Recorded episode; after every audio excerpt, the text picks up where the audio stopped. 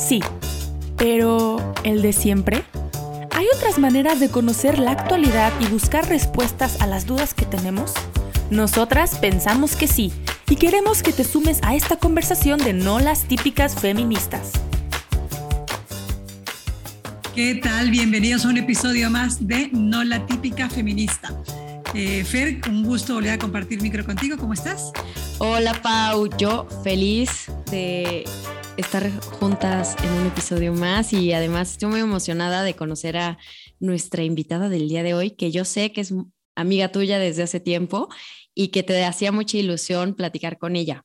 Totalmente. Pues bueno, así como en otros episodios hemos dicho que era la época del paulinismo, cuando estaba Pausales del Real, ahora vamos a apostar por lo Núñez, que aunque Olivia Núñez, que es nuestra invitada de hoy, no, no nos consta que sea legalmente mi prima, ya nos hemos adoptado mutuamente. Eh, Olivia, ¿qué tal? ¿Cómo estás? Muchas gracias por venir. Pues feliz, feliz de estar aquí. Cuando oí el título de, este podcast, de este esfuerzo, no la típica feminista, yo dije, ya, me define, me define, yo quiero estar ahí, tengo que hablar de ella. Así que encantada de estar con ustedes. Además, muy, muy agradecida por el espacio que dan para hablar de estos temas. Muchísimas gracias. Además, en este momento, em, y espero que sea así por muchos años, eh, Olivia y yo coincidimos con que vivimos en Madrid y trabajamos en la misma universidad, que es la Universidad Francisco de Vitoria. Pero bueno, ya eh, les decía al equipazo, ¿no? Que yo invitaba a Olivia porque desde hace muchos años admiro mucho su recorrido, su, su buen hacer en tantas áreas. Y Olivia, me encantaría que te presentaras, pero ya irle diciendo a, la, a la gente que con buena fe nos escucha, que hoy de lo que queremos hablar es de ese desarrollo de la mujer en los proyectos que, llevamos en el corazón. Entonces, para mí, y creo que para la gente que te conoce, tú eres un referente de apostar por esas eh, buenas intuiciones en la mente, grandes deseos en el corazón y apostar por, por, el tema, ¿no? Cueste lo que cueste. Entonces, ¿te quieres presentar? Claro que sí, pues eh, creo que has resumido, me encanta el resumen que has hecho de, pues, de la clave, ¿no? De, del avance de la vida, que es siempre una bendición, no es un mérito y ahora veremos por qué lo, por qué lo ve así, pero bueno, yo nací en la Ciudad de México, eh, soy la segunda de cuatro hermanos y, y, ya me decían que desde, desde pequeña nací pisando fuerte en el sentido de quitarles a mis hermanos todo el protagonismo y todo eh, organizando ahí con eso, pues una, unas ganas de, de estar y de, y de, tomar parte, ¿no? De tomar, de tomar un lugar, ¿no? Em, y bueno, pues eh, fue una, una, infancia bastante normal y una oportunidad en algún momento de eso de, de irme de casa terminando la primaria para estudiar, para estudiar inglés. Y este es un primer parteaguas de mi, de mi vida, ¿no? de mi consolidación personal, porque fue un encontronazo conmigo misma. Y digo encontronazo porque creo que hasta ese momento, pues pues no, no tenía como un contacto con mis propios anhelos ni con mis propios deseos, no me los había preguntado, no, no los conocía.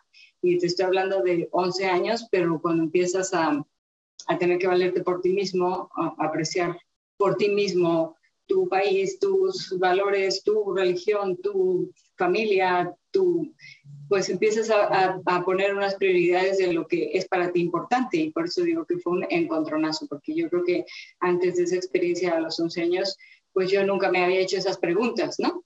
Pero al estar fuera de casa, pues me las hice y entonces mmm, todo tomó otra perspectiva porque fue un abrazar de mis prioridades personales, de mis afectos, de mis anhelos, eh, pues ya muy, muy asumidos por, por mí misma, ¿no? Entonces llegué a integrarme a secundaria y pues ahí vino una primera desilusión porque yo creí que, que el mundo, mis compañeras, las que había dejado en sexto de primaria, seguían el, el ritmo de vida y para mí la experiencia había sido un, motor de cambio, ¿no? Entonces la primera desilusión es que te encuentras con una realidad que, que ha seguido sin ti, ¿no? Por más obvio que parezca, que ha seguido sin ti y que aunque a ti te ha hecho falta esa realidad, tú no le has hecho falta esa realidad, porque mis compañeras seguían en un año adelante y tal, y, y, nadie notaba la ausencia, ¿no? O sea, para nadie era importante y para mí era todo. Es como si, como si hubiera pensado que todas estaban esperándome, ¿no? Para ver cómo regresaba yo de, este año tan fuerte vivencialmente y, y darte cuenta que, que no es así, ¿no? Y que eso que tú traes es, es para aportarlo, o sea, que, que el mundo no está ahí para ver qué te da, sino qué le das tú, ¿no? O sea, qué me dio este año a mí, qué me regaló, qué bendición obtuve, que ahora es un don para otros, ¿no? Y ese también es un aprendizaje que ha sido constante en mi vida, porque entonces puedo no esperar que la realidad me, no, me, me llene la expectativa, ¿no? Sino que yo decir, ¿qué tengo para aportarle a esta realidad? Y entonces, em, en secundaria me puse em, a hacer montajes de obras de teatro, ¿no? Tenía la iniciativa de, ¿por qué no montamos una obra de teatro? Y entonces fue una revolución completa en secundaria porque se volvió metía a todo el mundo en la dinámica de montemos una obra que fue José el Soñador la primera, y entonces ensayos, y entonces música, y entonces coreografías, y, con la ilusión esta, ¿no? De, de, de, aportar algo que para mí era una pasión, que, que era el teatro, lo estaba descubriendo como esa capacidad de comunicar, o sea, me ilusionaba muchísimo, y entonces montamos una obra de teatro, y luego otra, y luego otra, y bueno, se hizo un, pues una cosa enorme, incluso se construyó un auditorio la más grande porque, porque nunca se había hecho en la escuela más que obras pequeñitas, ¿no? En salones de clase y aquí eh, nos habíamos ido y habíamos empujado a hacer cosas más grandes, ¿no? Y, y después mm, pues vino el deseo de que eso no quedara solo en una actividad coyuntural, entonces pues fundé la sociedad de alumnos de la, de la, de la prepa, ¿no? Que pudiera ser la encargada de organizar estas actividades y que fueran benéficas. Y entonces em, me involucraba en organizar kermés, juntar dinero, hacer visitas a asilos. No, este, bueno, una inquietud desgastante para todos a mi alrededor. Y, y bueno, pues vino el tiempo de buscar que estudiar cuál era mi vocación y creo que lo que estaba claro es que quería estudiar comunicación, pero comunicación en un sentido muy profundo, o sea, toda esta beta de querer comunicar a otros lo que, lo que yo quería, lo que yo, no porque fuera más valioso que lo que conocen otros, sino de querer comunicar lo que traía adentro, me, me llevó a estudiar comunicación. Eh, Recuerdo perfecto que hice un análisis de varias universidades para entender cuál entendía la comunicación en este sentido profundo y no era meramente una mm, formación técnica de uso de medios, sino quién podía ayudarme a entender y a, y a habilitarme como una profesional de la comunicación con el deseo de comunicar, comunicarme con los otros, ¿no? Comunicar a los otros. Y entonces elegí una universidad que en ese momento es la que tenía contenido más filosófico, más sociológico, más que iba más a estos temas. Y pues empecé la universidad. me casé cuando llevaba solamente un año de, la carrera. Y aquí también hubo un gran desafío porque em, pues todo el augurio era no vas a terminar la carrera, o sea, te faltan tres años casada, ¿no?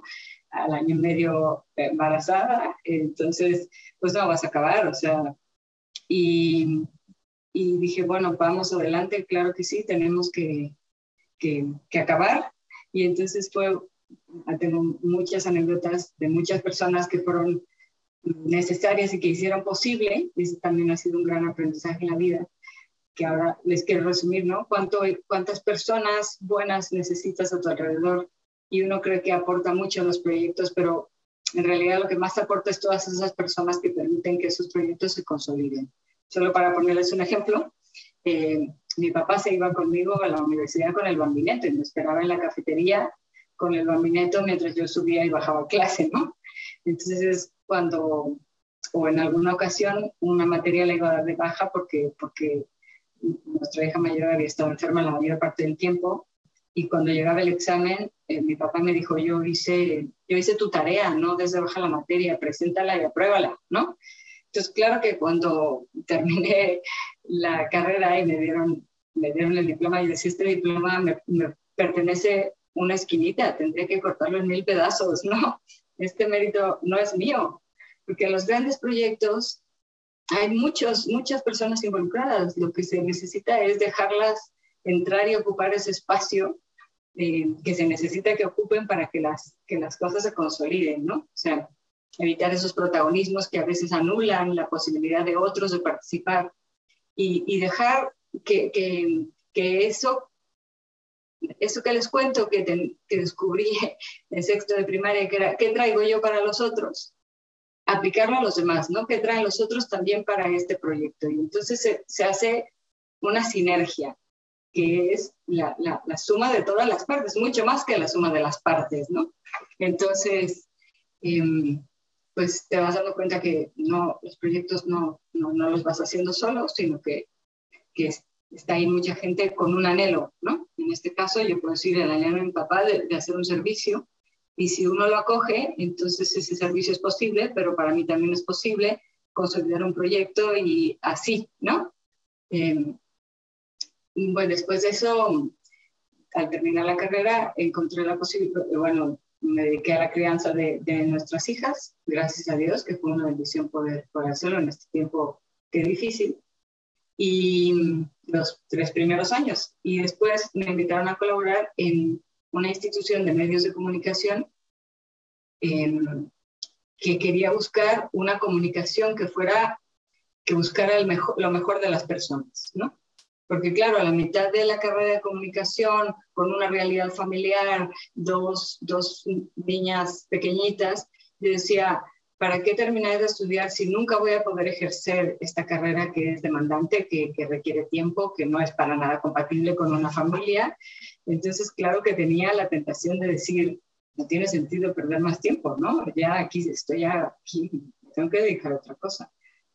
Eh, me encontré también por ahí una persona que me dijo, tú acábala y después verás para qué la quiere Dios. Por eso insisto que en el camino son muchas las personas que van haciendo que, que des el siguiente paso, ¿no? Te van como sosteniendo cuando, y, gracias a una persona que te hace un comentario, síguele, Dios, Dios te puso aquí por algo, ya lo verás que es ese algo. Y cuando llegó esta invitación a participar en A Favor de lo Mejor, una institución que buscaba lo mejor de los medios de comunicación, cuando se veía ya que la violencia en los medios, eh, el deterioro de todo lo que se comunica, eh, iba en marcha, yo dije, bueno, esto es, esto es para lo que estudia comunicación y esto sí que es compatible con la familia. Bueno, no solo es compatible con la familia, es, es una obligación moral teniendo una familia, ¿no?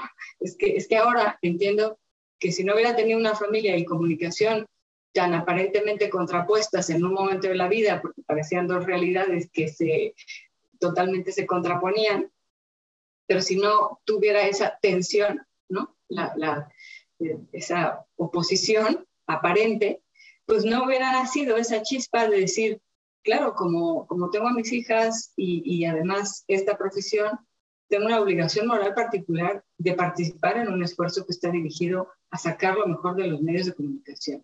Entonces me metí a, a favor de lo mejor, en donde trabajé durante 11 años y, y en donde se gestaron muchos proyectos. Uno de ellos fue un programa de educación de medios para niños, fue precioso porque fue estudiar cómo puede ser que un niño tenga un pensamiento crítico frente a los medios de comunicación.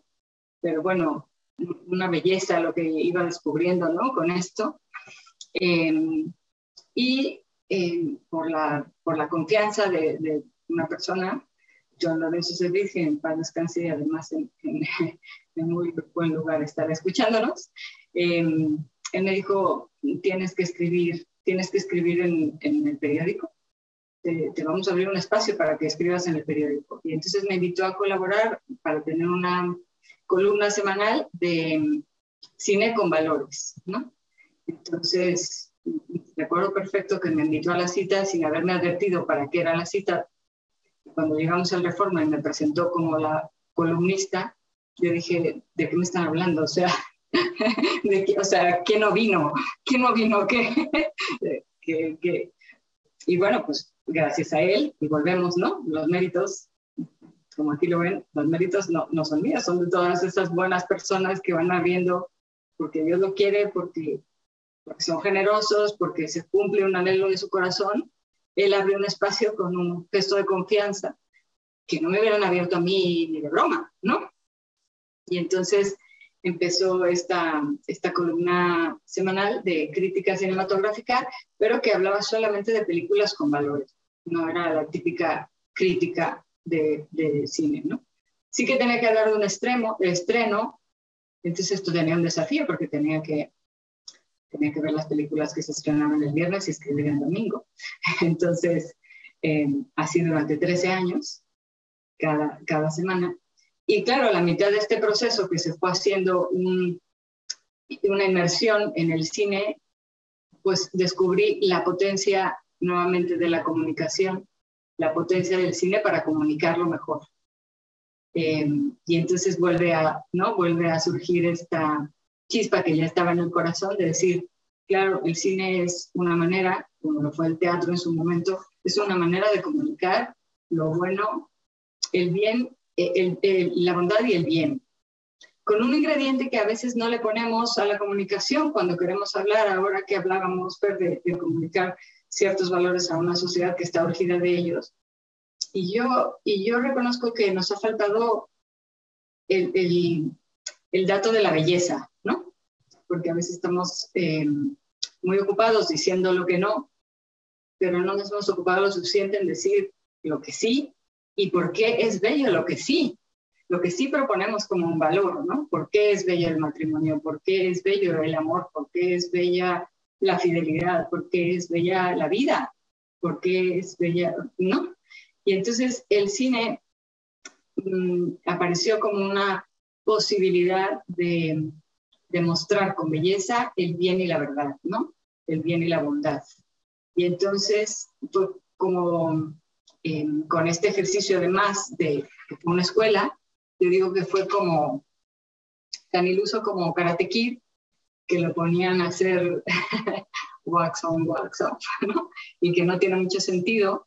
Este camino que se abrió para mí de cada sábado estar viendo una película y tratando de desentrañar el valor que tenía, era un wax on, wax off para decir dónde están las claves para realmente comunicar un valor de una manera que sea apetecible, ¿no? Entonces, bueno, yo no tenía estudios de guionismo, entonces dije, tengo que estudiar algo de guionismo para ponerle un poco de teoría a esto que ahora intuyo de, de, de, 13 años de ver películas, ¿no? Em, y fue cuando me invitaron a, a, participar y a colaborar en el guion de la película El Estudiante. Em, para entonces ya tenía, que esto fue el estreno del Estudiante en 2009, pero para entonces ya tenía... Eh, el deseo de que si algún día hacía una película, tendría que ser una película que a mí me había impactado mucho en mi infancia, en mi adolescencia, que había sido la historia de los árboles van de pie y ahora llego, llego a ello. O me interrumpen cuando, cuando quieran eh, en esto. Pero eh, bueno, el estudiante y participar en el guion era incursionar en un mundo del que tampoco tenía ninguna experiencia y y me invitaron a participar en el guion.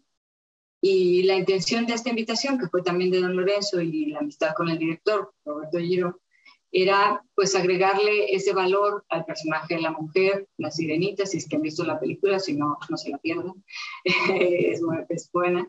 Em, también mostrar la belleza de México, mostrar, mostrar la belleza del amor que perdura, mostrar la belleza del amor que inicia, mostrar, entonces nuevamente esta chispa de mostrar la, la belleza, de comunicarla, era, era un deseo y entonces mm, me metí al guion para tratar de agregar esos ingredientes que había aprendido en el tiempo que podrían estar presentes. ¿no? Y bueno, el estudiante fue, fue una bellísima experiencia, una experiencia transformadora e impresionante. Eh, y de ahí, bueno, siguió hacer una segunda película y una una tercera, pero me voy a desviar a otro, porque esto me llevó a otro canal, ¿no? Que fue las Naciones Unidas. Y entonces es cuando todo el mundo dice que tiene que ver la gimnasia con la magnesia, ¿no? y entonces, em, al estar en este esfuerzo de comunicar la belleza, ya en la crítica de los medios de comunicación y por qué están mal ciertas cosas que, por qué hacen daño ciertas cosas que los medios nos muestran, eh, Mm, se, me, se me desveló, se me reveló la necesidad de tantos jóvenes y la inquietud de tantos jóvenes de entender por qué había ciertas cosas que ya no se entendía que estaban tan mal, pero que, que no los hacían plenamente felices. Y entonces, em, como esa, esa búsqueda, esa, esa pregunta abierta de ¿por qué nadie nos ha mostrado otro camino? ¿no? ¿Por qué? ¿Dónde está el camino? ¿Sí? ¿Dónde está esa ruta? Entonces, em, casualmente, providencialmente, me encontré la carta de San Juan Pablo segundo a las mujeres. Eh, la carta me pareció una invitación directa, directa, porque además San Juan Pablo II hizo una invitación directa a participar en la vida pública, política y política internacional, porque dijo, los católicos, los cristianos, hemos abandonado esos espacios. Estamos defendiendo los valores en el gueto de nuestro hogar, ¿no? Haciendo de nuestros hogares un gueto y creyendo que con proteger a nuestros hijos de esos antivalores de la cultura de la muerte, estamos haciendo ya lo suficiente. Lo que no sabemos es que se nos va a colar, esa cultura de la muerte se nos va a colar por abajo de las puertas y por los resquicios de las ventanas. Y que no se trata de cerrarlas, sino de abrirlas, ¿no? Se trata de salir, se trata de salir a ese mundo que hemos abandonado, ese mundo de la política, donde se toman las decisiones, foro de, de lo social, del diálogo de la sociedad, y dar ahí testimonio de la verdad de la que creemos y dar un testimonio con belleza, no como una protesta, no como un enfrentamiento con otros que piensan distinto, sino ir a cambiar la mirada de cómo vemos a esos que piensan distinto y mostrarles que hay un camino más bello del que, del que conocen, ¿no? Entonces, nos fuimos, un primer año con 20 chicas españolas a la ONU a descubrir por qué era un foro tan importante. Y fuimos mm, justamente a la Semana de la Mujer, ¿no? a la Conferencia Internacional de la Mujer, porque habíamos oído sin entender, sin entender demasiado, ¿eh? esta fue una osadía, que ahí se gestaban decisiones muy importantes que tienen que ver con la vida, con la, con la concepción cultural de la complementariedad del hombre y la mujer, con la construcción cultural malentendida de una feminidad, de no la típica feminista, o sí la típica feminista, que se construía y se cocinaba justo ahí, ¿no? Y que en estos foros todos hablaban de eso, iban caminando como, como en una construcción de una cultura inconveniente, muchas veces que proviene del dolor o del interés, ¿no? O de una, de una intención desviada, involuntaria o voluntaria, pero que el error no era ese, sino que el, error era que nosotros, con un anhelo distinto en el corazón, no estábamos ahí. No estábamos hablando de las cosas buenas, no estábamos hablando de por qué el camino que nosotros conocemos, que también es un don, es un camino de plenitud. Y que en, ese, en esa omisión, pues el mal avanzaba, ¿no? Y entonces que había que estar en esos foros y había que aprender un poco de diplomacia y había que aprender un poco de lenguaje, mm, de, cómo se estudian los documentos de la ONU y había que aprender de su argumentación y había que aprender a sostener la víscera cuando nos daba muchísimo coraje que alguien pensara tan distinto y, nos ofendiera tanto, em, para mirarlo con misericordia y decir, qué pena, no conoce, no conoce el rostro del amor, ¿no? No lo conoce y habla desde el dolor. Em, entonces, no sé si vamos bien o quieres. Yo quería preguntarte cuánto tiempo o durante cuántos años estuviste yendo a la ONU en este ejercicio de pues ir llevando chavas. Pues mira, fuimos 12 años. Em, al final eh, han pasado por esa experiencia alrededor de 1.900 jóvenes porque fue subiendo el número cada año de participantes sin ningún tipo de promoción, pero empezó a sumarse grupos de diferentes partes del mundo. Llevamos grupos hasta de 170 chicos en algún año. Em, dejamos de ir el año que la pandemia cerró la posibilidad de la sociedad civil de participar en la ONU. Y pensamos regresar, porque se nos cerraron las puertas, porque cada año eh, ver la transformación de estos jóvenes que a lo mejor tenían ciertos ideales claros en la cabeza, pero que no habían hecho suyos, como no habían bajado al corazón el anhelo de, la verdad. Eh, eso, eso pasaba, entonces tienen que vivir esta experiencia. Esto tiene que dejar de, ser el discurso de mi mamá o del colegio y tiene que ser una misión de vida que yo descubra, ¿no? ¿Qué me querías preguntar? Oye, Olivia, ¿y hay algo que tú hayas aprendido escuchando a gente que no, que no piensa como tú? O sea, algo que dices, oye, después de 12 años yendo, pues este enfoque no, nunca me lo había planteado o este escenario se hizo más amplio ahora que escuché a gente con la que sigo sin pensar como ellos, pero, pero el encuentro pues justo siempre es bilateral, ¿no? Totalmente. Yo creo que una cosa que, que aprendimos es que casi en todos los casos queremos llegar al mismo lugar. O sea, que es, es increíble, pero estamos buscando de una manera equivocada una finalidad eh, aparentemente la misma, ¿no? O sea, que tenemos una finalidad que, coincidiría, que tenemos caminos muy opuestos, pero que muchas veces esa oposición, que a veces con mucha dureza la juzgamos como ideológica, como, como solamente malintencionada, tiene una raíz de dolor profundo, de desconocimiento, de carencia. Cuando oí, oía las historias de, todo tipo, ¿no? De las mujeres en África que son despreciadas por quedar embarazadas en pueblos donde hay chicos que se dedican a buscar a, adolescentes a las que pueden violar grupalmente y que dejan de tener valor, ¿no? Y que en medio de esa realidad hay una religiosa que lo que se dedica es ayudarlas a tener a esos hijos y volver a sentirse amadas y ¿no? Entonces decías, entre el trigo y la cizaña, ¿no? Aquí hay un mundo de, muchísimo dolor, de, un desconocimiento del amor verdadero. Entonces, nuestro programa consistía en una formación intelectual, pero por primera vez yo entendí que no había que cambiar tanto las ideas, sino que había que cambiar el corazón. Y no el del otro, sino el propio el primero el propio. Es encontrar un, espacio de acogida a esa persona que ya la veo y la etiqueto, y es una feminista ideologizada y es contra la vida y tal y tal y tal y tal. Y ya me convertí en un monstruo frente a ella, ¿no? Y viceversa, ¿no? y viceversa. Entonces, ahora me quieres preguntar algo, pero se los puedo contar en, en una, una, si quieres.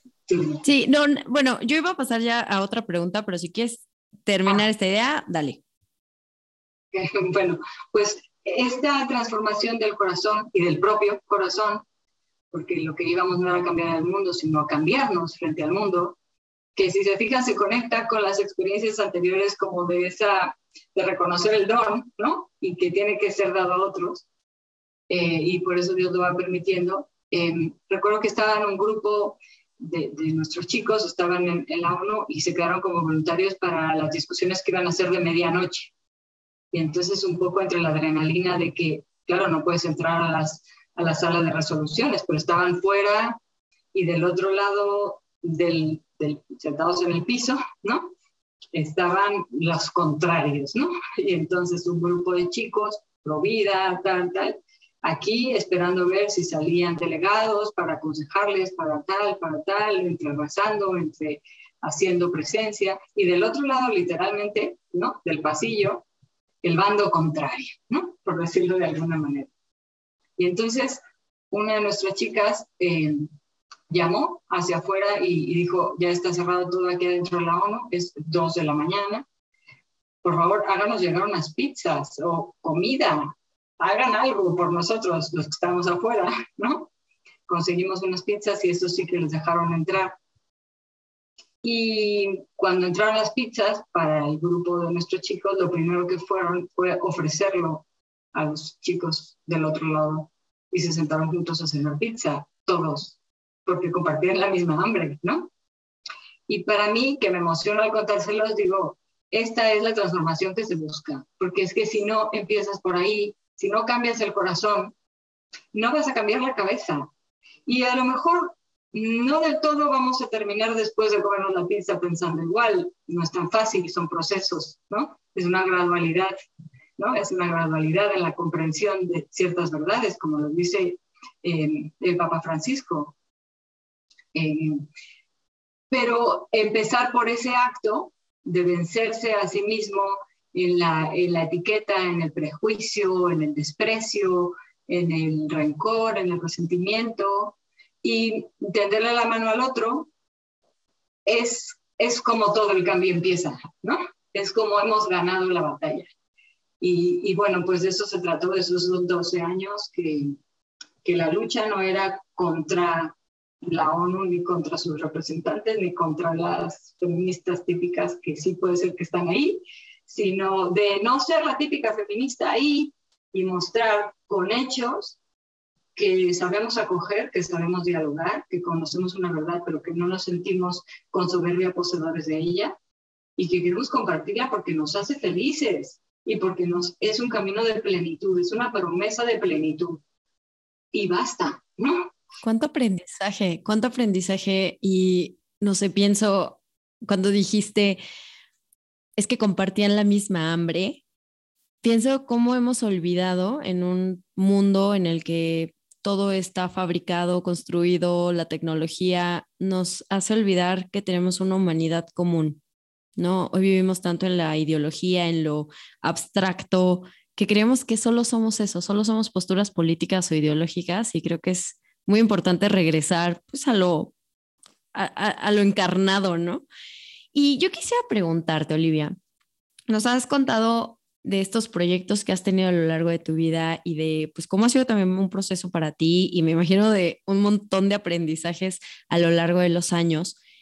Pero yo quisiera preguntarte, ¿cuál ha sido el proyecto más retador al que tú te has enfrentado? Wow, muy buena pregunta. Pues yo creo que el proyecto más retador fue producir una película, porque por, por, una razón que, o sea, te diría tres proyectos. Uno sería el hacer una película por, porque partía de una experiencia cero en términos de trayectoria de hacer películas ni nada, ¿no? Incluso para comprar los derechos de la película que yo iba a hacer me decían, pues dinos tu trayectoria como cineasta para ver si tenemos los derechos, ¿no? Y yo decía, mi trayectoria de cineasta es, un, es, un, es una carpeta vacía, no tiene ni hojas, ¿no? no puedo decir nada, ¿no? Eh, eh, entonces, fue desafiante porque fue partir de, de, cero, dejarse guiar por los que saben y yo concentrarme en lo, que yo quería comunicar, pero pues rodearse de los que saben de ese mundo. Entonces fue desafiante, fue precioso, porque, porque no sabía nada de ese tema y creo que tampoco aprendí nada, pero yo me concentré en lo mío que era que, que quería comunicar un, un valor, ¿no? El proyecto más desafiante en términos de, de, virtud, ¿no? de virtud, de relación, yo creo que ha sido el de la ONU. Pues por esto que digo, o sea, doblegar el ego para, para abrirse al otro, para acogerlo, para entender que no se posee la verdad completa, que no, que no está, y que tener la humildad de decir, ahí ya esta batalla ya alguien la ha ganado por nosotros si no, no estamos haciendo nada que no esté resuelto, ¿no? Que tenemos que hacer una tarea para evitar un sufrimiento, pero, pero no es más que eso, ¿no? Tener la humildad. O sea, en términos de virtud, de encontrar la verdadera generosidad, la verdadera razón, la motivación, ese yo creo que ha sido todo el proyecto de, la ONU, porque ha sido un, formar el corazón, y eso pues es, ha sido un, proyecto desafiante en la virtud. Yo creo que el tercer proyecto, no en orden, sino tal vez, y el proyecto más desafiante en términos de, pues es la propia maternidad, la propia familia, la propia vida, ¿no? Que ese sería el número uno, porque eso es desafiante en todo. Sobre todo diría que eso es desafiante en la confianza en Dios, en, en que ahí sí, ahí sí que somos ciegos totalmente y que somos, eh, pues somos no merecemos, ¿no? No tenemos méritos suficientes para que Dios nos confíe una vida, ¿no? Para formarla y llevarla a buen puerto.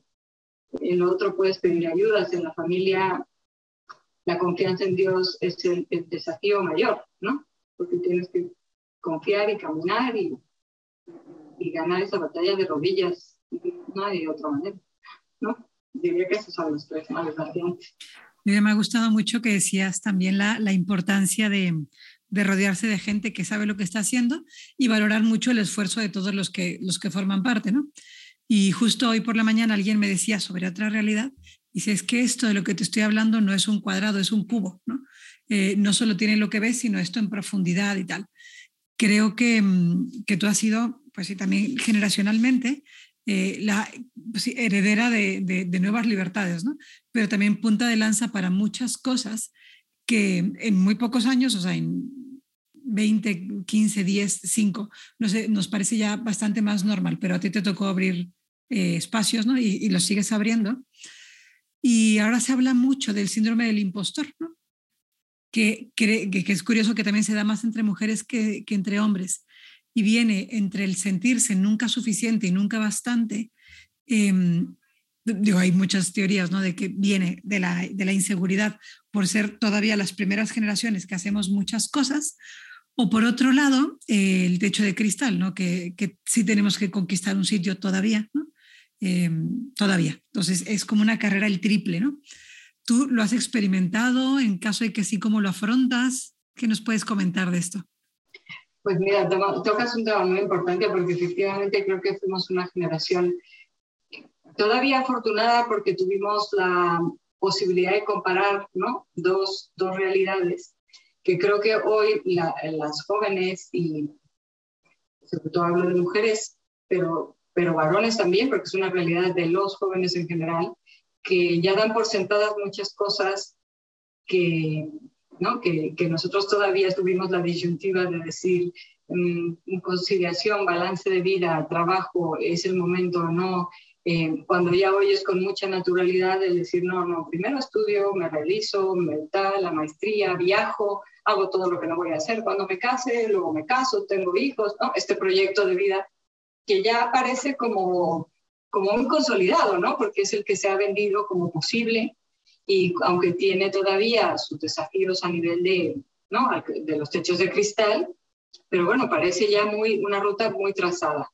Y todavía eh, a nosotros, nos, a mí me tocó ser de las únicas mamás que trabajaban eh, del grupo de mis hijas, ¿no? Y entonces, eh, sostenerte en eso, en, esa, en ese deseo, es difícil porque a veces ellas eran las primeras que te lo reclaman, ¿no? que decían, y yo me acuerdo que hubo una etapa que una de mis hijas, la más chica, decía, es que siempre me da muchísima pena que trabajes porque, porque eres la última que llega por nosotros al colegio, ¿no? Entonces me dolía muchísimo y claro que te confrontas y dices, estaría haciendo bien esto, ¿no?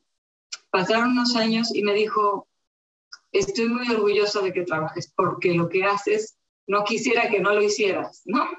Entonces dices, bueno, tienes que ir luchando contra esa, ¿no? esa cultura. Pero creo que la lucha sigue siendo también interior. O sea, yo creo que las mujeres, donde tenemos una verdadera disyuntiva es internamente. No estoy pegando el micro. Em, donde está el verdadero balance de vida está en el corazón de la mujer, no en los horarios y las empresas y tal, que pueden hacer mucho y poner una base estructural que facilite cosas, pero yo recuerdo los primeros años trabajando en a favor de lo mejor que me sentía muy deslumbrada por la vida del trabajo y, despreciaba mi propia vida familiar, ¿no? En momentos y que tenía que rectificar mi intención, que, que, no, que no era un problema afuera, que era un problema adentro, ¿no? Eh, entonces yo creo que, que las mujeres hoy, más que antes, tienen que tomar contacto con esa identidad femenina y resolver el conflicto que no hay, pero que se ha generado, o que hay y a veces se presenta en la vida, pero hay que resolverlo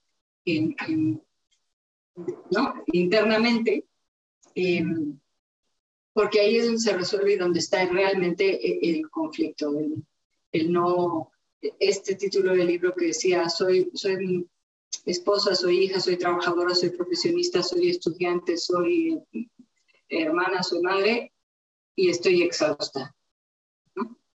Y dices, y de, sentirme em, ¿no? exhausta porque ninguno de los roles siento que lo hago del todo, ninguno bien, ninguno me satisface y ninguno me atrevo a soltarlo. Soy cobarde también, ¿no? Porque no lo suelto y entonces quiero sostener al mundo. Y dices, no, pues la, la feminidad no es ser todo esto y estar exhausto, ¿no? Entonces, yo creo que el dilema está en el corazón de la mujer. Por eso recuerdo haber leído que cuando alguien se refería, un, un, obispo, que ahora no recuerdo la cita, pero prometo buscársela, que decía, ¿cuál es la vocación específicamente femenina? Si todos estamos llamados al amor, y las mujeres, ¿cuál es específicamente lo femenino? Y decía, y a mí me resolvió muchas cosas, la vocación femenina es la custodia en el orden del amor. Porque el hombre, el varón también está llamado al amor, pero la mujer está llamada a custodiar el orden del amor, es decir, a poder poner en prioridad lo que es prioridad. Y por eso digo que el debate es interior. Y por eso si una mujer está, entiende y abraza su vocación femenina, es capaz de priorizar y entender en algún momento de la vida que el arrullo de un bebé es más importante que la ONU, y en otro momento de la, de la vida entender que la ONU es donde se acunarán los bebés, ¿no? Pero está en, en asumir y en abrazar la misión de custodiar el orden del amor. ¿Cuándo? Cuando esto es lo que necesito hacer. Cuando una mirada me demanda una escucha. Cuando una persona lo que requiere es un abrazo. Y cuando tengo que ejercer firmeza y, plantear un objetivo. Y cuando no. Y ese conflicto no está fuera de la mujer, está en el corazón femenino, está dentro.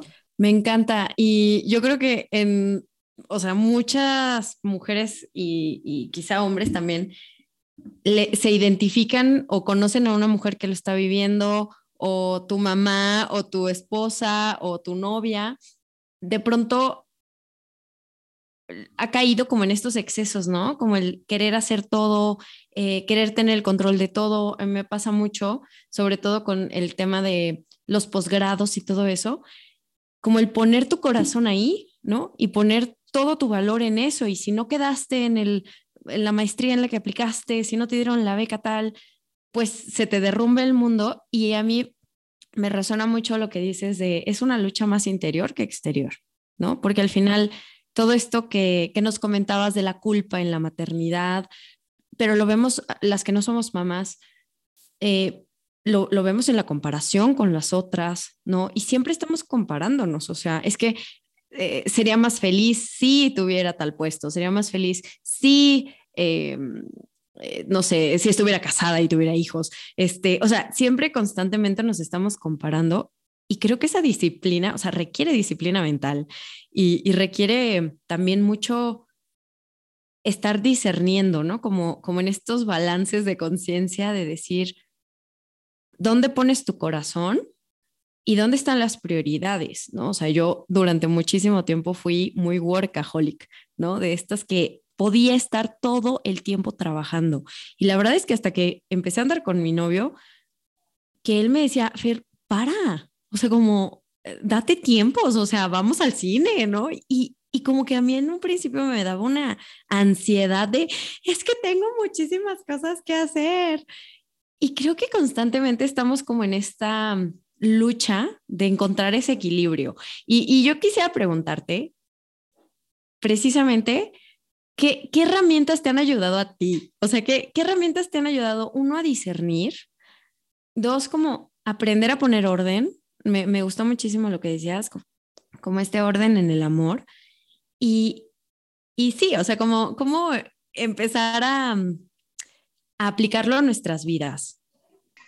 Pues mira, yo creo que un primer paso es darse cuenta. Yo creo que el feminismo hoy, en lo que está perdido, es en, está perdida la batalla o está ganada la batalla del mal cuando piensa que las conquistas que deberían ser son externas, porque nos tienen tan entretenidos con eso, ¿no? que nos mantienen distraídas. Es como la zanahoria que yo digo, a la mujer nos tienen distraídas pensando que las conquistas son externas. Y por un lado, con las expectativas de belleza, de triunfo, de mérito, de, puestos de trabajo, de tal y de tal, y, de, y, mientras estamos en eso, nos olvidamos de lo esencial, ¿no? De resolver esto, como digo, en el, en el corazón. Entonces, darse cuenta de que la batalla no es externa, sino es interna, es como, como toco mi corazón y cómo lo moldeo a esa vocación a la que está llamada, que es la lógica del don, que es la, el llamado a ¿no? custodiar el orden del amor, ¿no? Es, es, es ese cuidado.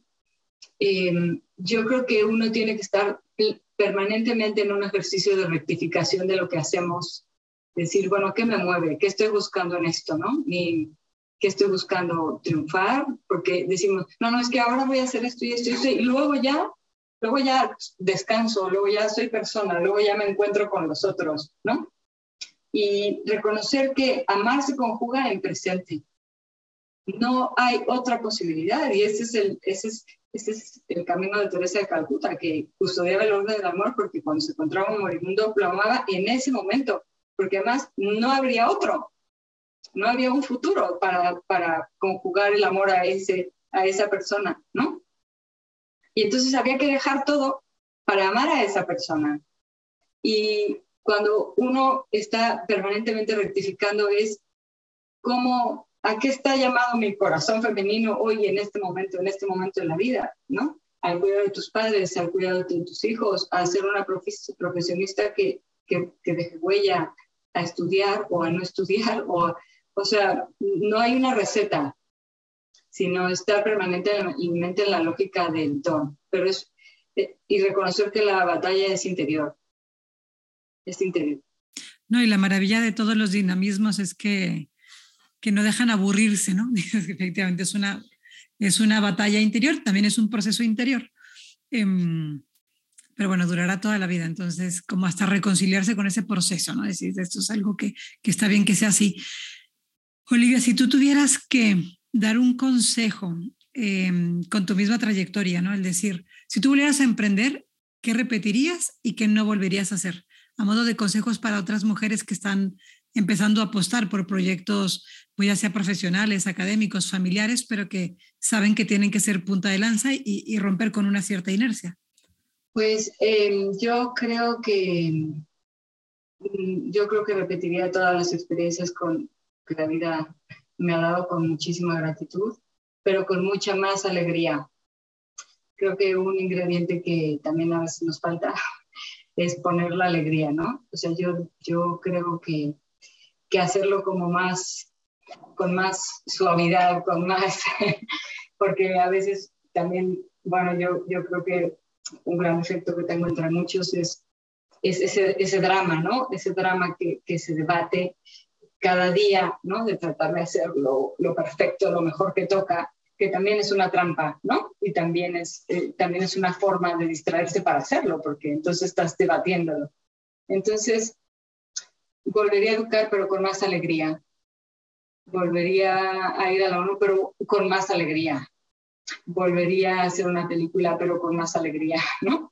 Volvería a reconciliarme con mis compañeras de secundaria, pero con más alegría trataría de ser hija con más alegría, amiga con más alegría. Es decir, que me encantaría que ese, esa receta que para mí tiene tres ingredientes, que es la acogida, ¿no? Estar abierto a los otros, la imaginación de ver en los otros la mejor versión de cada otro, eh, la custodia, el cuidar el bien de los otros, que para mí son como un, camino tienen como una cereza del pastel y es hacerlo con alegría, ¿no? Y, y si lograra eso, pues estaré, estaré muy feliz. Me, me, conmueve mucho, la verdad. Sentí como que era una pedrada para mí, todas las personas que son bien aprensivas y que podemos ser muy perfeccionistas porque pues sí tenemos esta, eh, me encantó este drama en nuestras vidas, innecesario, yo creo. Y bueno, la verdad es que muchas gracias, Olivia. Todo, todo lo que nos has compartido creo que nos da mucho para reflexionar y meditar y hacer una introspección. Y para ir cerrando, quisiéramos preguntarte que nos cuentes un poquito, ¿tienes algún proyecto actualmente, algún proyecto en puerto del que nos quieras contar? Pues mira, eh, me gustaría volver al cine en algún momento mm, a hacer alguna película de nuevo, porque yo sé que con una me iba a bastar, pero, pero no, hay mucho que contar en la pantalla grande, me encantaría. Por ahí tengo algunos guiones que leer y, ojalá que se diera la oportunidad. Em, tengo el proyecto de volver a la ONU, e, efectivamente, con, con, los grupos y todavía pulir más el proceso de la experiencia para que consiga este, ¿no? Ser realmente transformador como lo ha sido, pero más profundo, más profundo y transformador para quienes lo experimenten y lo vivan, y también porque ese espacio sigue esperándonos ahí para hacer todo el bien que es necesario hacer ahí, ¿no? Y, y, el otro proyecto, pues, pues es ser abuela, que es lo que me ha regalado la vida ahora y que también es un desafío, ¿no? Aprender a serenar el corazón para decir, pues eso es lo que toca, volver a, volver a arrollar, ¿no? Con la serenidad y con la, y con la alegría que a lo mejor no tuve, ¿no? En su momento, con, ¿no? Con mis propias hijas, pero que Dios regala en, en la en la etapa de ser abuela. Ese es, ese es también un proyecto precioso que Dios, que Dios permite. Qué maravilla, de verdad. Eh, Olivia, ¿qué libros, qué cuentas, qué podcast, qué, qué, contenido nos recomendarías del que a ti te ha ayudado en esta trayectoria? Pues mira, yo creo que eh, desde luego vidas de mujeres que inspiren, porque en ellas encontramos estas claves y otras, ¿no? De, unas en campos a lo mejor académicos, o sea, vidas de mujeres, desde luego Juan Pablo II y todo su, eh, la teología del cuerpo, pero específicamente su diálogo con las mujeres es, es una carta, yo no sé si sepan, pero la Carta de las Mujeres se dio a conocer el mismo año que se hizo la Plataforma de Acción de Beijing el Papa Juan Pablo II reveló su carta a las mujeres en, junio y en septiembre se dio la plataforma de acción de Beijing. Fueron dos propuestas para el mundo, la cultura de la vida y la cultura de la muerte. Eh, entonces, leer a Juan Pablo II con esa invitación que nos hace con el genio femenino, con esto que profundiza en el ser de la mujer y la complementariedad con el varón, me parece una obligación. Eh, y también creo que conviene lecturas de actualidad, páginas, eh, cuentas de Twitter, de Instagram mm, de Naciones Unidas, de la Conferencia Internacional de la Mujer, de la CEPAL, para que perdamos la ingenuidad de que las cosas no están pasando y que el mundo se reduce a nuestra burbuja, ¿no? Y esa conciencia nos mantenga eh, pues el ánimo encendido de hacer todo el bien que se pueda mientras nos herida, pero hay que estar también con el pulso muy tomado a la realidad y sin dramas con alegría, pero con muchísima conciencia. Me encanta. Olivia, si quisieras que la gente que nos escucha se quedara con una sola idea de lo que hemos platicado hoy, ¿cuál sería? Pues yo creo que sería que el corazón femenino está llamado a la custodia en el orden del amor y que en esa plenitud lo vivamos con alegría. Creo que eso es lo que más me gustaría que, compartir. Pues Olivia, de verdad, de nuevo, muchísimas gracias por este tiempo que nos has dedicado, por tu generosidad en compartir tanta, tanta vivencia, ¿no? Y me sigue pareciendo conmovedor. Y yo, o sea, yo creo que tú tienes especial claridad para hacerlo, pero que creo, ¿no? Que, que la mayoría podría, si se, si se dedicara a sí mismo un tiempo, ver esta coherencia, ¿no? Lo que tú dices desde sexto de primaria. La primera oportunidad que tienes de salir podría haber sido una herida no sanada, ¿no? El decir me desgajé y, cantidad de adultos que traen sus temas desde épocas inmemoriales, o al contrario, que, creo que es lo que tú has sabido hacer, ¿no? que es ver la posibilidad de decir, fenomenal, puedo, o sea, la realidad es la que es, pero yo me puedo plantear de una manera o de otra. Y gracias, ¿no? Porque tu respuesta no solamente ha sido, sino sigue siendo creativa y, y humilde, ¿no? Porque también el saberse rodear de otros enriquece siempre a los proyectos, a uno mismo y a los demás, ¿no? Entonces, de verdad que gracias y que te vamos a seguir la pista, a ver qué más proyectos nos encontramos. Pues yo gracias por este rato que me ha dado vida, me ha dado vida poder compartir y, me ha dado vida también escucharlas a ustedes con, con, este interés de que juntas comuniquemos algo. La verdad es que, que increíble. Muchísimas gracias. ¿Hay alguna red social en donde podamos seguir tu trabajo? Sí, bueno, eh, tengo Twitter, es arroba Olivia Nunes, no soy muy original. eh, Instagram y Facebook también con mi nombre. Y, y, y Be Human, que es el proyecto de la ONU, también tiene sus redes sociales, así que también nos pueden seguir en Be Human. El proyecto se llama Be Human, Be What You Are. Buenísimo, claro que vamos a seguir todo lo que haces, estamos ansiosos de ver tu siguiente proyecto, eh, tu siguiente película y definitivamente también que esta sirva como plataforma para em, ir invitando a nuevas generaciones de chicas para que se, se unan en, en, este proyecto, también dejando una huella política, ¿no? Muchísimas gracias, Olivia. Muchísimas gracias, Pau. Y bueno, a todos los que nos escucharon, si este episodio les sirvió, acuérdense de compartirlo para que llegue a más personas. No olviden seguirnos en nuestras redes sociales como No La Típica Feminista, en Twitter, eh, Facebook, Instagram, YouTube y por supuesto en todas las plataformas de eh, streaming, Spotify, Apple Podcast, Google Podcast, etcétera, para que no se pierdan ninguno de los episodios de No las típicas feministas. Cuídense mucho, muchas gracias. Hasta luego. Bye bye.